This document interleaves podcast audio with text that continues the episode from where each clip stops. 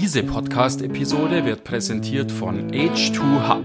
H2Hub ist der europäische Hub für Wasserstoff-Startups. Er vernetzt Gründer mit Unternehmen, Investoren und Forschungseinrichtungen in der Welt des Wasserstoffs. Warum? Um die Entwicklung innovativer Wasserstoffideen voranzutreiben. Bei Veranstaltungen bietet er Startups aus Europa und Israel sowie Unternehmen die Möglichkeit, sich auszutauschen und zu vernetzen.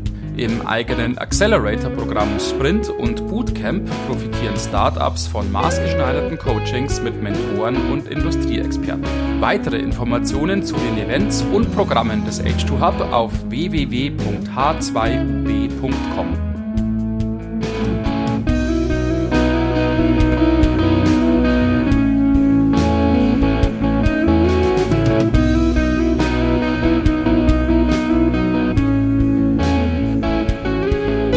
Herzlich willkommen an der Hydrogen Bar. Wir begrüßen euch zu einer neuen Folge eures Lieblingspodcasts rund um die wunderbaren, schönen Themen Wasserstoff, Brennstoffzelle, alles was dazugehört.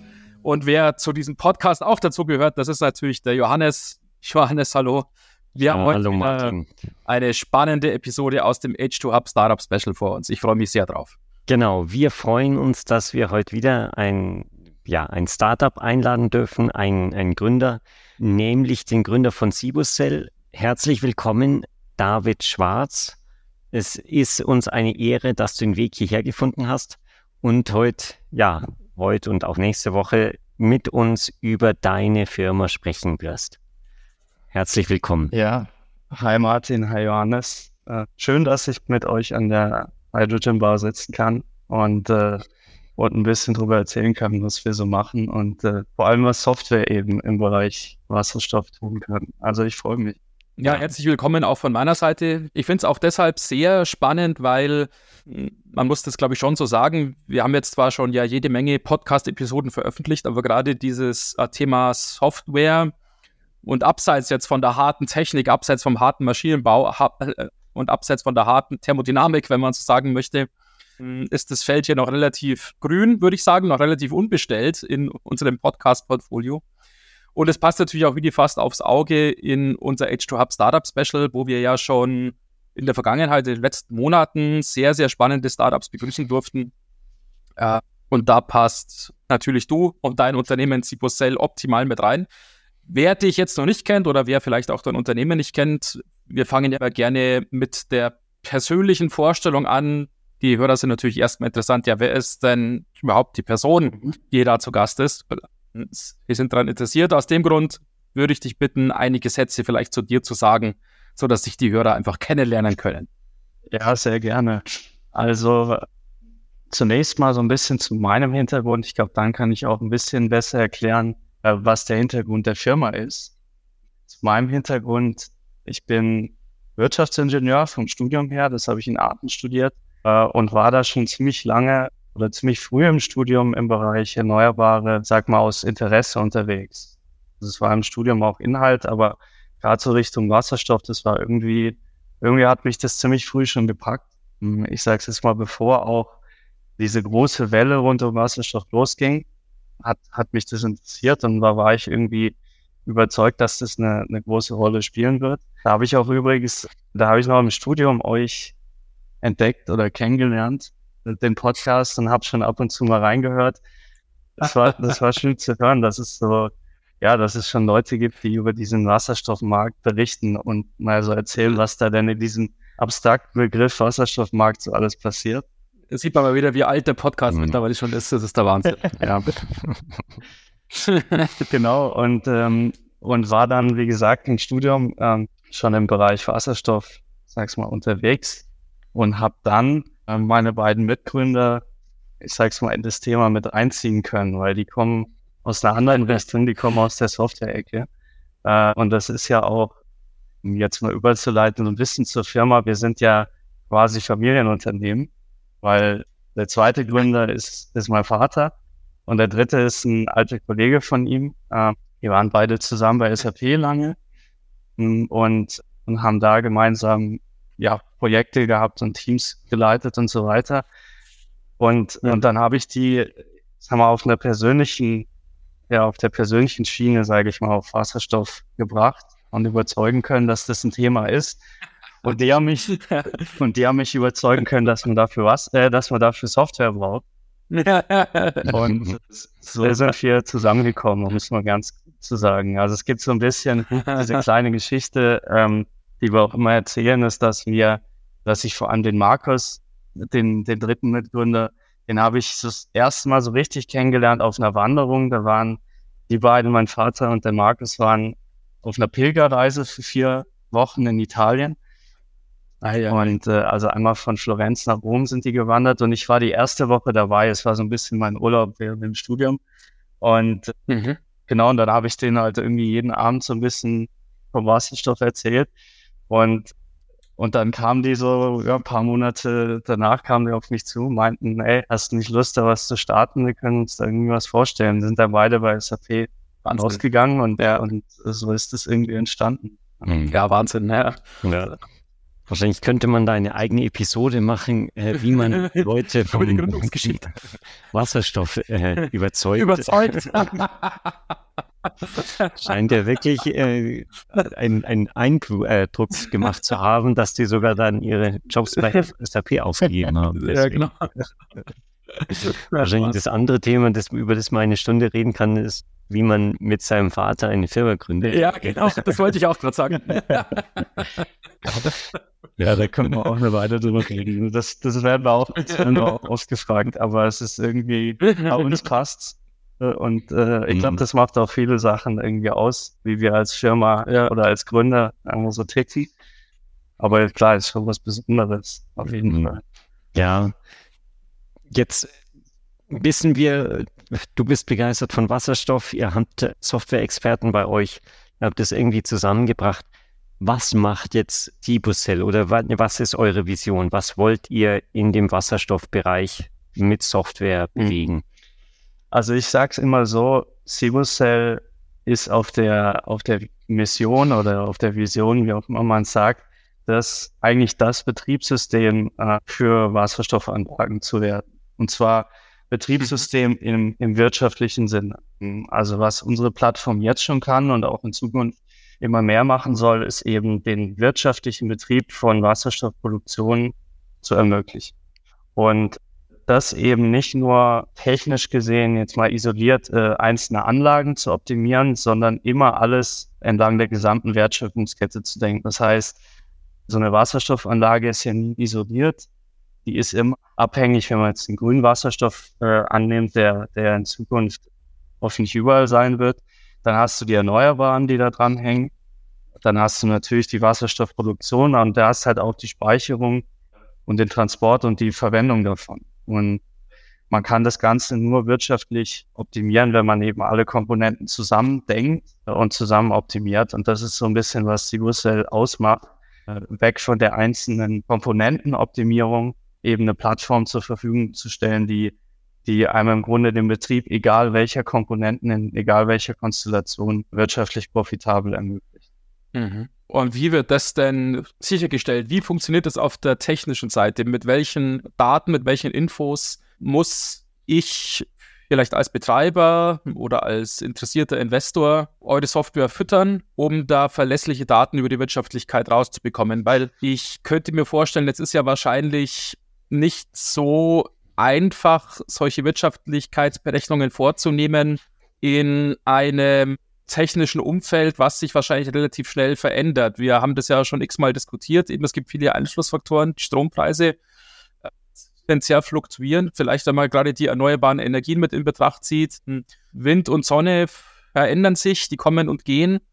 Ähm, und es ist doch wahrscheinlich eine der Herausforderungen, so könnte ich es mir als Laie vorstellen, eben da halbwegs verlässliche Input-Faktoren überhaupt zu generieren und, und die Software damit zu füttern, um dann auch ein verlässliches Ergebnis rauszubekommen. Weil es hilft ja niemandem halt, wenn da irgendwas berechnet wird. Aber sozusagen darunter so ein Sternchentext steht, ja, gut, wissen wir nicht, ob das halt irgendwie zutrifft oder ob es nur geraten ist. Absolut. Äh, genau das ist die Herausforderung, die, äh, die in Projekten, die wir machen, meistens ja, ziemlich schnell dann aufkommt. Weil das eine ist, technisch Daten anzuwenden, da sind wir nicht die, die, die groß was Neues erfinden oder die groß mhm. was, was Neues zur Verfügung stellen.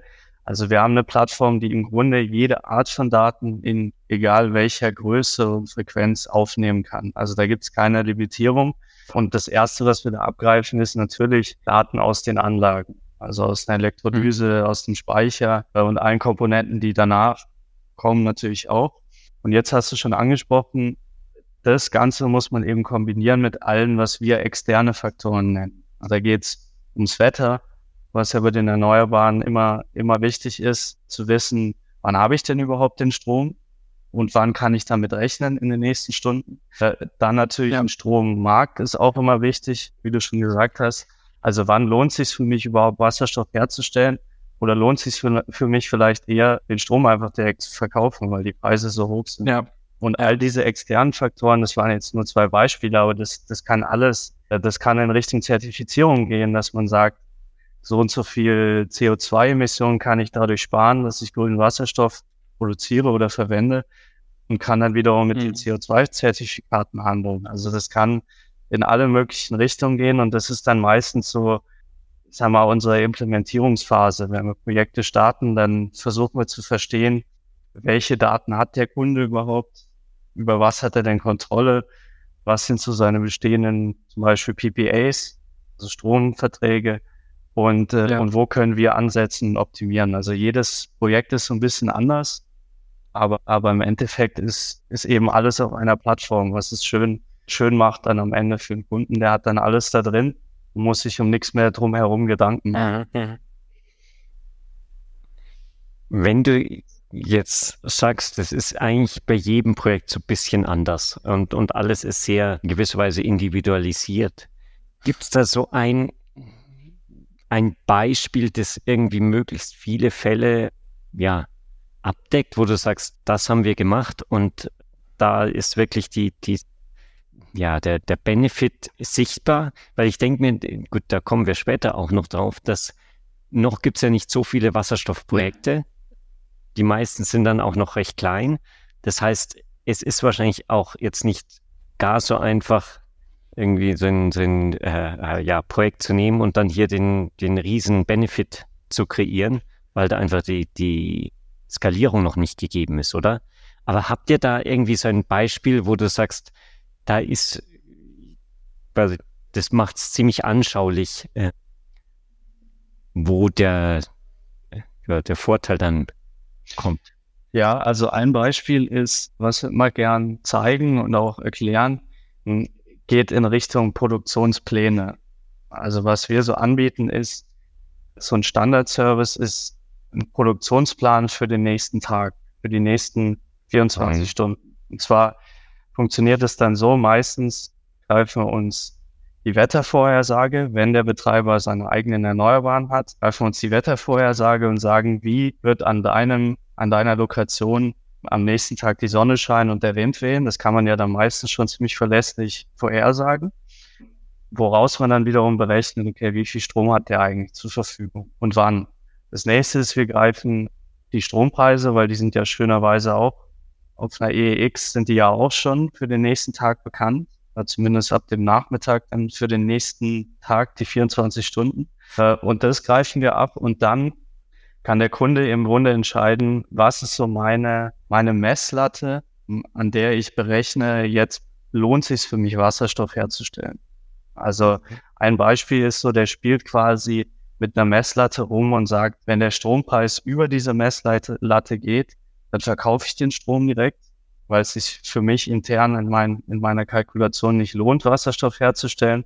Wenn der Preis eben drunter ist, dann verwende ich den Strom für die Wasserstoffproduktion oder ich kaufe sogar noch Strom von außen ein, äh, ja. weil, weil das einfach so profitabel ist. Und dann kriegt der Kunde im Grunde, kriegt es bei uns sagen wir, visualisiert und aufbereitet und sieht, okay, was bedeutet das für mich für den nächsten Tag? Wann mache ich den Elektrolyseur an? Äh, wann schalte ich ihn mhm. wieder aus? Wie viel Wasserstoff produziere ich damit? Äh, passt das überhaupt mit meinem Speicher? Oder muss ich den sowieso irgendwann abschalten, weil der Speicher voll wird? und kann dann diesen Produktionsplan auch wirklich ausführen. Also das eine ist, mhm. das wird bei uns berechnet, aber das ist auch so befähigt, dass es im Grunde wieder zurückkommunizieren kann an die Anlagen und der muss sich gar keine Gedanken mehr machen, drückt auf einen Knopf, Knopf und und die Anlage betreibt das eben so, wie, wie Software das optimiert berechnet. Das ist so ein Beispiel, wo man, wo man sieht, was, was kann man tun, wenn man, wenn man alle Daten zur Hand hat und wenn man sie halt auch in Echtzeit optimiert betrachtet. Mhm. Wenn wir vielleicht kurz bei den technischen Aspekten nochmal bleiben und dann sollte man nochmal kurz vielleicht zur Gründungsgeschichte nochmal zurückkehren, weil das natürlich spannend ist. Ähm, aber kurz beim Technischen noch verbleiben. Ist eure Software, ist eure Lösung interessant für die Betreiber von so einer Anlage? Hast du ja gerade beschrieben. Sehr plastisch. Aber ist es auch ein Tool, mit dem ich, wenn wie, ah, der Johannes und ich, wir haben vor ein paar Monaten haben wir so einen Spaß gemacht, als diese Hydrogen Bank aus der Taufe gehoben mhm. worden ist quasi und da dann halt Erzeugungsanlagen, äh, die Förderung auf den Weg gebracht wurde. Da haben wir im Podcast ein bisschen Spaß gemacht. Ja, wir machen jetzt die Hydrogen Bar jetzt wirklich und erzeugen Hydrogen. Mhm. Hm, könnten wir uns eure Software hm, kaufen oder die Software nutzen, um unser Projekt auch zu planen und, und mal zu schauen, liegen wir in einem Range, der sich wirtschaftlich rentiert? Oder ist das eher was, was wirklich dann für den Betreiber interessant ist und für die Planung sind vielleicht andere Lösungen besser geeignet? Nee, also das ist schon, das ist gut, dass du das ansprichst. Ähm, die Software oder die Plattform ist auch dafür da, in der Planung zu unterstützen. Also es ist tatsächlich so, seit wir gestartet sind, sind immer wieder Kunden oder potenzielle Kunden auf uns zugekommen und haben eigentlich genau das Problem beschrieben, was du jetzt beschrieben hast. Wir, wir möchten im Wasserstoff starten, wir wissen aber noch mhm. gar nicht, lohnt sich das für, für uns und vor allem, wie lohnt sich das? Also wie lege ich meine Anlage denn überhaupt aus? Und in dem Zusammenhang haben wir auch äh, eine Lösung, die dabei schon unterstützt, weil das Schöne ist, wenn man einmal, sag mal, die Infrastruktur hat, solche Zeitreihen zu analysieren und so weiter, also diese Fähigkeiten hat, Daten auszuwerten, dann kann man das auch ein Stück weit simulativ nutzen. Also man kann quasi bei uns in der Plattform eine, eine hypothetische Anlage dort eintragen, hypothetischen Größen und kann das einfach mal durchspielen, kann sagen, okay, die ist an der Lokation XY, hat die und die Strompreisbedingungen und, und die produziert jetzt einfach mal virtuell Wasserstoff. Mit allem möglichen, natürlich auf der Abnahmeseite, mit allen möglichen Abnahmebedingungen, also zu welchem Preis kann ich verkaufen, schwankt es vielleicht auch über die Zeit. Und dann kann mhm. ich mir das im Grunde so optimieren, wie wenn die Anlage schon stehen würde und hätte dann mhm. valide Ergebnisse, natürlich simulativ, aber äh, valide Ergebnisse, was bedeutet das für mich, jetzt Wasserstoff zu produzieren? Und da gibt's, da gibt's ja schon so ein paar interessante Fragen, die wir dann klären können. Das eine ist, was wir auch schon in ein paar Projekten unterstützt haben zu klären, ist dieses Dilemma, wie groß baue ich die Elektrolyse, also die Produktion und wie groß baue ich den Speicher? Weil das sich so ein bisschen immer gegenseitig sag mal, konkurriert. Wenn ich jetzt sage, ich baue einen Riesenspeicher hin, weil ich will genau die Stunden nutzen, wo der Strompreis niedrig ist, um quasi auf Vorrat zu produzieren, dann investiere ich vielleicht ein bisschen mehr in die Hardware, aber habe viel niedrigere Betriebskosten. Aber dann muss ich mir nach Gedanken machen, wie groß brauche ich die Elektrolyse? Will ich diese günstigen Stromkonditionen volle Kanne ausnutzen? Da muss ich natürlich auch wieder mehr investieren äh, in der Hardware aber habe geringere Betriebskosten. Und all solche Fragen, ja, ist mein PPA geeignet überhaupt in der Wasserstoffproduktion?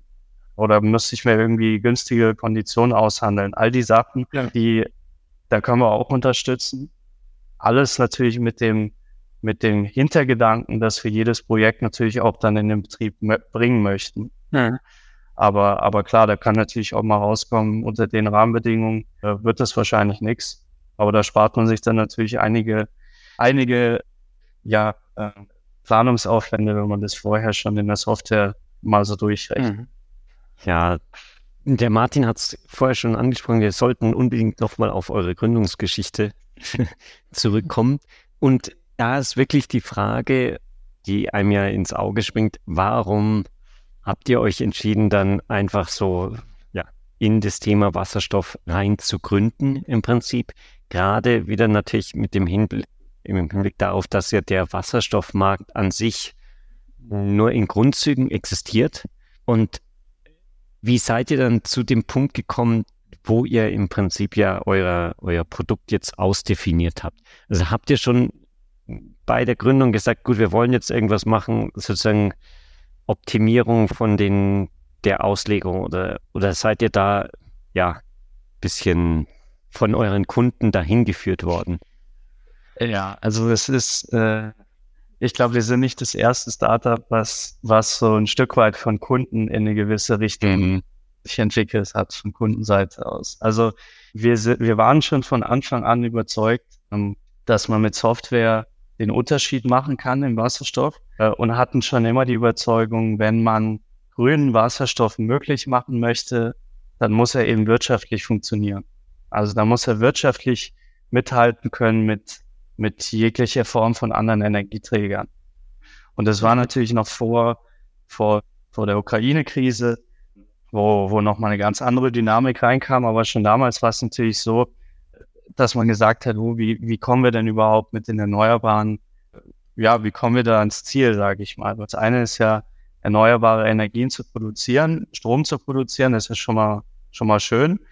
Aber wenn man das wirtschaftlich profitabel angehen möchte und, und nicht, und nicht Ressourcen im großen Stil verschwenden möchte, dann muss man diese Energien eben speichern, wenn sie zum Teil halt im Überschuss da sind. Und das sieht man ja immer mehr. Je mehr erneuerbare Energien da kommen, desto mehr Überschüsse gibt äh, Und, und was man damit tut, ist eben so ein bisschen die Frage. Und da ist Wasserstoff, ist natürlich eine Lösung, aber man muss das Ganze irgendwie auch dynamisch handelbar machen.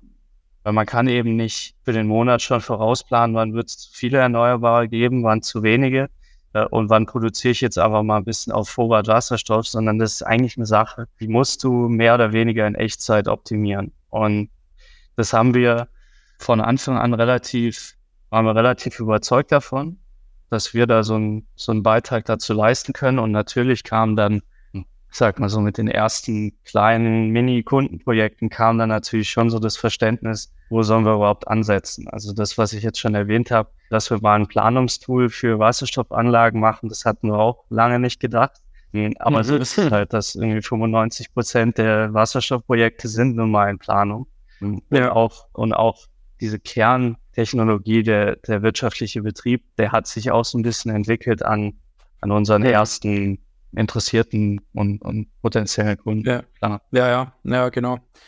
Wir können in der nächsten Woche, in der nächsten Folge, die wir zusammen ja bestreiten werden, unseren Blick ein bisschen auf den Markt richten und vielleicht auch auf die Rahmenbedingungen, weil das ist natürlich äh, sehr spannend und ja genau wie du sagst, die allermeisten Wasserstoffprojekte sind ja noch nicht realisiert, sondern sind entweder in einer relativ losen Ankündigungsphase oder zumindest in einer Planungsphase, wo es jetzt um Auslegung geht, um um die Berechnung von irgendwelchen Größen von Equipment und so weiter. Hm, und zumindest nach unserem Eindruck ist es ja auf jeden Fall so, hier ist ja gerade so eigentlich das Feld, wo die Unterstützung benötigt wird. Und das wird sich aber in den nächsten Jahren vielleicht zumindest zum Teil verändern. Ist, glaube ich, ein spannendes Feld, über das wir nächste Woche eben sprechen können. Äh, für diese Woche freut es mich, lieber David, dass du die Zeit gefunden hast, uns hier an der Irischen Bar zu besuchen. Die Zeit ist leider schon wieder rum. Es vergeht immer wahnsinnig schnell. Aber unsere Hörer und Hörerinnen sind ja zu vertrösten oder sie können vertröstet sein. Ihr könnt einfach in der nächsten Woche wieder einschalten für ein weiteres Gespräch mit David Schwarz von Sibocell. Für diese Woche, Johannes, müssen wir uns leider schon wieder verabschieden. Ja, vielen Dank dir, David, äh, für deine Zeit und die Einblicke. Es war wirklich interessant und ich freue mich auch schon auf nächste Woche. Wenn ihr, liebe Zuhörer, irgendwelche Fragen habt, auch an David gerne, schreibt uns ähm, unter der altbekannten E-Mail-Adresse kontakt at hydrogenbar.de oder über die Webseite, über das Kontaktformular auf www.hydrogenbar.de und wir leiten das natürlich weiter. Genau. Ja, danke. Ähm, genau. Wir hören uns in der nächsten Woche wieder. Macht's gut. Bis, Bis dann. Ciao.